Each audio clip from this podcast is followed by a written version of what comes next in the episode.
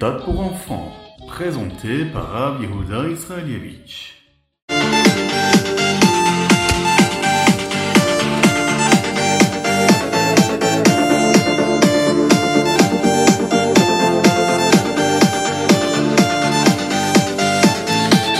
Bonjour à tous, infiniment heureux de vous retrouver pour partager avec vous le Chitat du jour. Aujourd'hui, nous sommes le Chav Gimel Sivan, le 23e jour du mois de Sivan, et Tafshin Pegimel, Shnatakel, l'année du rassemblement.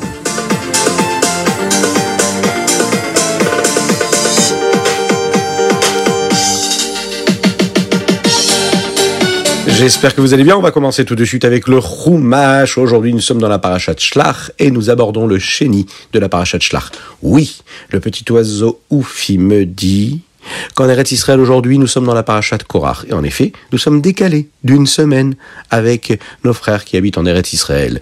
Et donc, pour le public francophone qui nous écoute, profitez de toutes les informations et de tout ce que nous allons vous partager tout de suite.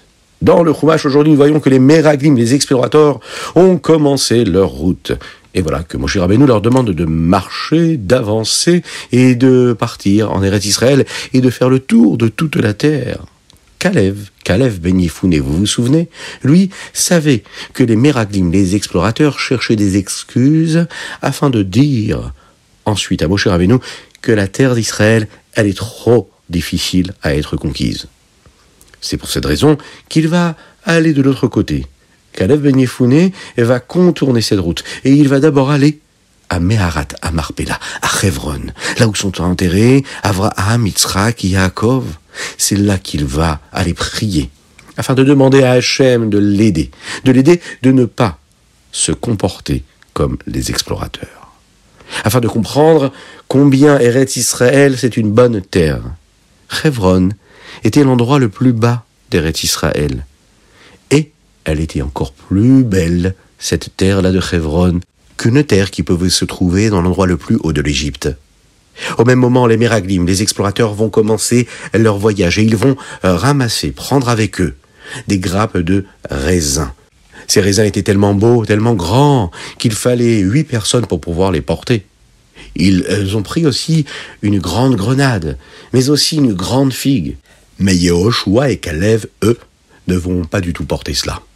Bien que Moshe Rabbeinu leur a demandé de revenir avec des fruits, ils savaient que les autres explorateurs, les Meraglim, eux, allaient montrer à tout le monde combien Eretz Israël était mauvaise, Razvé Shalom, en parlant de ces fruits-là.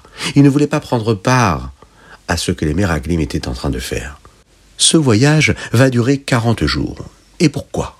Pourquoi est-ce que ce voyage a suffi pour faire le tour de tout Eretz Israël en seulement 40 jours et revenir le huitième jour du mois de Av Eh bien, parce qu'il faut le savoir, Kadosh Baruch savait que le peuple juif allait avoir besoin de faire Teshuvah et de sanctifier une année entière de Teshuvah pour chaque jour où les Meraglim sont restés en Eretz Israël, en terre d'Israël, et que pendant ce temps-là, la seule chose qu'ils cherchaient, c'est trouver de ce qui avait négatif dans la terre d'Israël.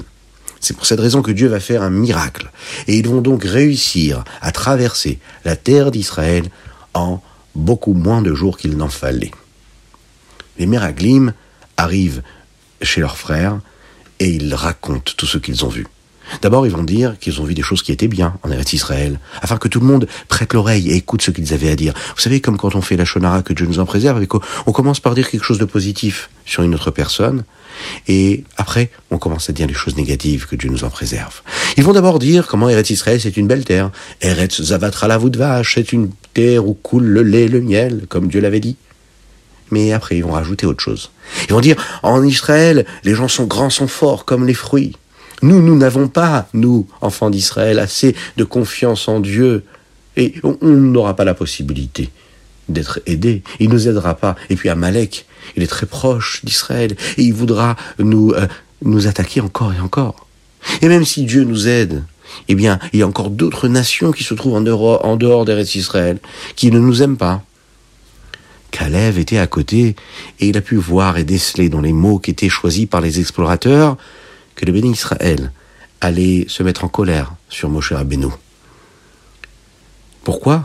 Parce que Moshe avait décidé d'accomplir la volonté de Dieu et de les amener en Israël. Il va dire, Kalev, est-ce qu'Akadosh nous a pas déjà aidés plusieurs fois par le mérite de Moshe? Vous savez que c'est grâce à lui qu'on est sorti d'Égypte. Vous le savez qu'on peut avoir confiance en lui. Mais les explorateurs n'ont pas accepté ce que Caleb disait. Ils ont continué à parler et à dire du mal d'Eretz Israël. Et quand ils ont entendu ce qui était dit, ils ont eu très peur, ils ont eu peur que Dieu ne les aide pas, et ils ont donc pleuré toute la nuit. Quelle nuit? La nuit de Tisha B'Av, le neuvième jour du mois de Av. Vous le savez, c'est une date qui va devenir une date fatale pour le peuple juif, celle où on pleure aussi, quelques années plus tard, la destruction du temple, la destruction du Beth Amikdash. Ce soir-là, cette nuit-là, les hommes vont se plaindre auprès de Moshe et de Aaron. Et ils vont leur dire, on aurait dû mourir en Eretz Mitzrayim, Shalom. On va trouver quelqu'un qui nous dirigera, un nouveau dirigeant. On va trouver un nouveau Dieu. Et puis on va revenir et retourner en Eretz Mitzrayim en Égypte. Moshe et Aaron entendent ça, ils tombent à terre et leur demandent, ils les supplient, ne parlez pas comme ça. Je vous en supplie, ne parlez pas comme ça. Yahushua bin Nun et Kalev ben Yefouné, eux, vont déchirer leurs vêtements pour montrer combien ils souffraient, combien ils étaient désolés d'entendre les bénis Israël parler comme ça. Ils leur ont répété encore une fois, Tova haaretz meod meod. Cette terre-là est bonne, est vraiment très bonne. Eretz Israël, c'est un endroit qui est bon. Je vous en supplie, on vous en supplie. Arrêtez de dire du mal d'Eretz Israël.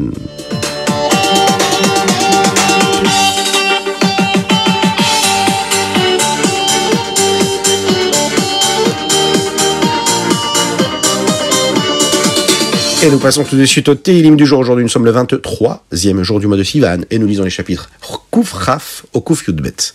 Dans le chapitre Kouf Tet 109, David Ameler dit comme ça Ki ani nori velibi halal bekirbi. De quoi parle David Ameler Je me sens miséreux et dans mon cœur, il y a un vide. De quoi parle David Ameler lorsqu'il dit que son cœur est vide? La Gemara nous explique que le roi David disait qu'il avait une partie de son cœur qui était vide. Vous savez lequel? Celui qui correspond à la partie du Yetzerara, du mauvais penchant. Nous avons dans notre cœur deux côtés. D'un côté, il y a le Yetzer Tov, le bon penchant, de l'autre côté, le Yetzerara.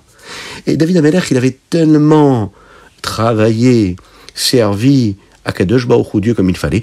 On dit même, la Gemara nous le dit, c'est rapporté d'ailleurs dans le Tania également, Karago Betanit. Tellement David Ameler a jeûné qu'il a tué son Yetzerara avec tous ces jeunes-là de Teshuvah pour Dieu.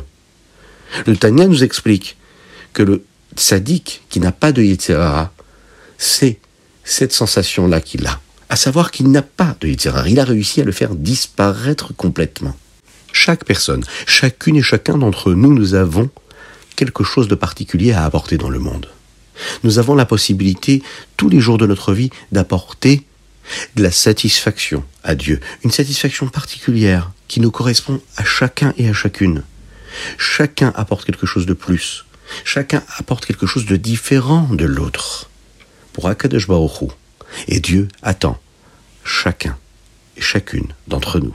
Il attend ce qu'on va lui apporter comme satisfaction à travers notre Torah, à travers notre bon comportement et à travers toutes les mitzvot qu'on est capable d'accomplir.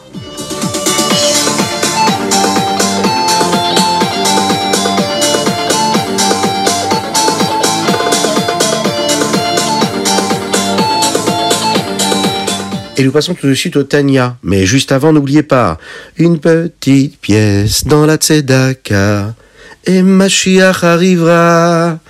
Une petite pièce dans la Tzedaka, et Mashiach arrivera. Bon, passe au Tania. Nous sommes dans le septième chapitre du Shah Echud Vaimuna. Euh, vous êtes déjà posé la question, où est-ce qu'il se trouve Dieu? Ah oui, en haut, en bas, à droite, à gauche, devant derrière, partout à la fois On connaît cette question-là et on connaît la réponse. Depuis qu'on est tout petit, on nous l'a dit et on y croit. Dieu se trouve partout, tout le temps, à chaque instant. À l'époque du Admor Azaken, où il vivait, il y avait des personnes qui étaient même des grands Talmidei Chachamim, des grands sages, qui, eux, ont étudié les écrits du Harizal, le Rabbi Yitzhak un très grand Mekoubal. Et ils se sont trompés dans ce qu'ils ont étudié. Ils ont étudié ce que nous appelons le Tzimtzum. Le Tzimtzum, le Tzimtzum, c'est quand Akadosh Baruch s'est caché. D'accord? Comment est-ce qu'Hachem s'est restreint et il s'est caché? Eux interprétaient cela d'une façon assez particulière. Il disait, bon, Akadosh Baruch il est trop kadosh, il est trop saint, et il est beaucoup trop saint pour se retrouver dans un monde aussi obscur et aussi bas. Et puisque ce n'est pas honorable de dire que Dieu se trouve partout dans le monde, parce qu'il y a des endroits dans le monde qui sont obscurs, qui sont impurs, qui sont vraiment très très très très loin d'être de la sainteté, alors il pensait euh, dire que ce que l'Arizal veut nous dire, c'est que le Tzimtzum a pour sens de dire qu'Hachem est parti de là-bas. Qu'en fait, Dieu est au loin, qui regarde et qui surveille ce qui se passe dans le monde, mais qu'il n'est pas dans le monde, Razvé Shalom. Alors on sait que ce n'est pas du tout comme ça qu'il faut comprendre les choses. Chaque juif a la émouna, a la foi en Dieu, et il sait qu'il y a ce que nous appelons la Hashgacha Pratit, c'est-à-dire que Dieu sait et vérifie, surveille, il regarde chaque chose qui se passe dans le monde, et que quand nous parlons du Tzimtzun, on ne veut pas dire que Dieu s'est éloigné du monde, mais juste qu'il est présent, mais sous une autre forme, c'est-à-dire qu'il s'est voilé. Il nous permet d'exister, il est toujours là, autant qu'avant qu'il ait créé le monde. Nous allons le voir aujourd'hui et même dans les jours qui arrivent, comment le Hadmourazaken nous prouve cela, selon les écrits du Zohar. Qu'Akadosh que Dieu ne peut jamais se séparer du monde. Vous savez, euh, on n'aime pas être dans un endroit qui n'est pas beau. Pourquoi? Mais parce que euh, si on n'aime pas cet endroit-là, ou bien on n'aime pas être avec telle ou telle personne, on sent euh, quelque chose de désagréable.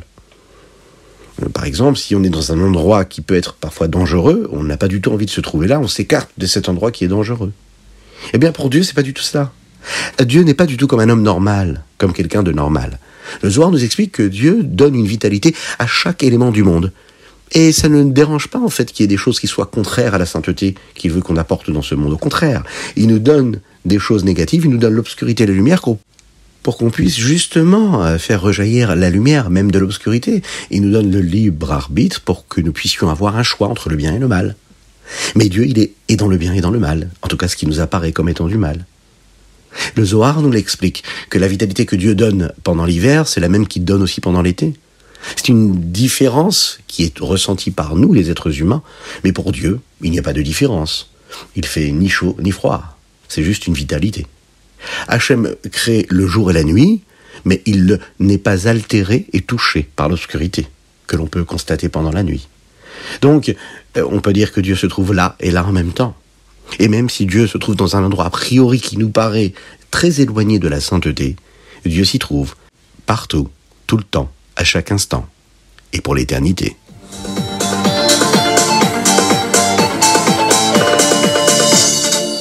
Et nous passons tout de suite au Ayom Yom. Nous sommes le 23 du mois de Sivan. Aujourd'hui, nous allons apprendre ce qu'est le Yetzerara chassidique, le mauvais penchant chassidique. Eh oui, ça existe. Pendant l'année où le Ayom Yom a été écrit, le jour là dont nous allons euh, parler, eh bien, c'était un jour de Shabbat Mevarechim du mois de Tammuz. Et vous le savez, le jour de Shabbat Mevarechim, quand on bénit le mois, ce que d'ailleurs nous allons vivre dans quelques jours, puisque le Shabbat prochain c'est le Shabbat Mevarechim, nous allons bénir le mois de Tammuz, on a l'habitude de lire tout le Teilim avant la Tefila. Nous avons aussi également l'habitude de faire une Idva doute, un Farbrengen après la Tefila, de s'asseoir, de dire les Chaim Velivracha, de chanter de Bonigunim et de partager des belles paroles de Torah et des belles brachot avec nos proches, ou même ceux qui sont éloignés de nous. Le rabbi Marash, le rabbi Shmuel, a enseigné quelque chose de très important qui concerne le Yetzirah. Le mauvais penchant est appelé le Nefesh Abahamit, l'âme animale. Il y a des animaux qui sont grands, forts, puissants, dangereux, qui font très peur. Et il y a ceux qui nous paraissent beaucoup moins puissants et eux-mêmes qui nous paraissent vulnérables. Alors, est-ce qu'on a un Yetzirah chassidique? Alors ça peut paraître bizarre de le dire, ou marrant, ou souriant, mais le Yetzerara, en fait, il est là pour nous entraîner et nous écarter de la bonne route. Et parfois, vous savez ce qu'il fait? Eh bien, il nous pousse à faire des mitzvot. Alors, comment le Yetzerara, il peut nous pousser à faire des mitzvot? Eh bien, il se cache. Il se cache, il se voile, il se déguise en quelqu'un de très bonne volonté. Et il va nous dire, tu sais, c'est le moment de la tfila. D'accord? Mais tu sais peut-être que tu devrais faire autre chose maintenant. Peut-être que tu devrais ranger ta chambre. C'est bien de ranger ta chambre. Va ranger ta chambre et ensuite tu feras la tuila. D'un autre côté, on se dit, bon, ben, ranger notre chambre, ça fera plaisir aux parents. C'est donc la mitzvah de Kibbutz Alors c'est aussi une mitzvah. Eh bien non. Le Yitzhara, il est en train de se déguiser et il est en train de nous dire, voilà, tu vas faire la mitzvah de Kibbutz mais c'est le moment de la tuila. Donc si c'est la tuila, tu fais la tuila et tu feras ensuite ta chambre pour faire Kibbutz Le Yitzhara, ce qu'il veut, c'est nous tromper. il ne veut pas qu'à ce moment-là on fasse telle mitzvah. Alors il va nous dire, fais une autre mitzvah. Donc, il se déguise, il s'habille de cette façon-là, et il nous trompe. Et nous, on doit être capable d'entendre cette petite voix et de savoir qu'un juif, il doit faire ce qu'il doit faire au moment où il doit le faire. Et même s'il a l'impression de faire une bonne action, ça ne doit pas être au dépens d'une autre bonne action qu'il est censé faire. Le rabbi Rachab, rabbi Shalom Dovber, son fils, avait dit qu'il n'avait jamais entendu parler de ce concept-là, de cette idée-là, du Yetzer Tov, euh, qui peut être en réalité un Yetzer Hara euh, pratiquant religieux. Il a donc pris connaissance de ce concept-là lors d'une Yechidout, une entrevue qu'il a eue avec son père, avant de se marier à l'âge de 14 ans.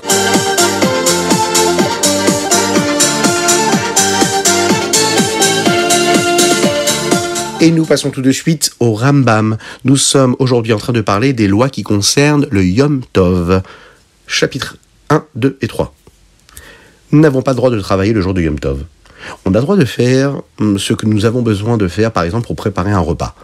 Hein, même si c'est faire cuire un repas, on aura droit si c'est à partir d'un feu qui est déjà existant. Mais dans ces travaux qui sont permis le jour de Yom Tov, il faut le faire d'une certaine façon. Il y a par exemple la permission de transporter et de bouger des objets d'un endroit à un autre. On a le droit de sortir alors qu'on n'a pas le droit de le faire d'un domaine privé à un domaine public. Ce que nous appelons le Hérouv pendant le jour de Shabbat, il ne sera pas nécessaire le jour de Yom Tov. On aura le droit de faire sortir un objet. On a le droit d'allumer du feu quand on a besoin, par exemple, de faire cuire quelque chose, si c'est pour, par exemple, euh, réchauffer un, un élément à partir d'un feu qui est déjà existant les nous disent, le Rambam nous précise quand même, qu'il faut quand même être intelligent et de ne pas se dire je vais laisser tout ce que j'ai à faire pour le jour du Yom Tov, parce que sinon on sera tellement occupé à travailler, à préparer les repas, qu'on pourra même pas profiter de la fête. Donc même si c'est permis de faire cuire les repas, on va avoir la permission de faire cuire des repas que nous allons manger et consommer pendant la fête, mais pas pour après. D'accord? C'est euh, ce qui nous permettra de nous concentrer sur la fête, de profiter de la sainteté de la fête que nous sommes en train de vivre.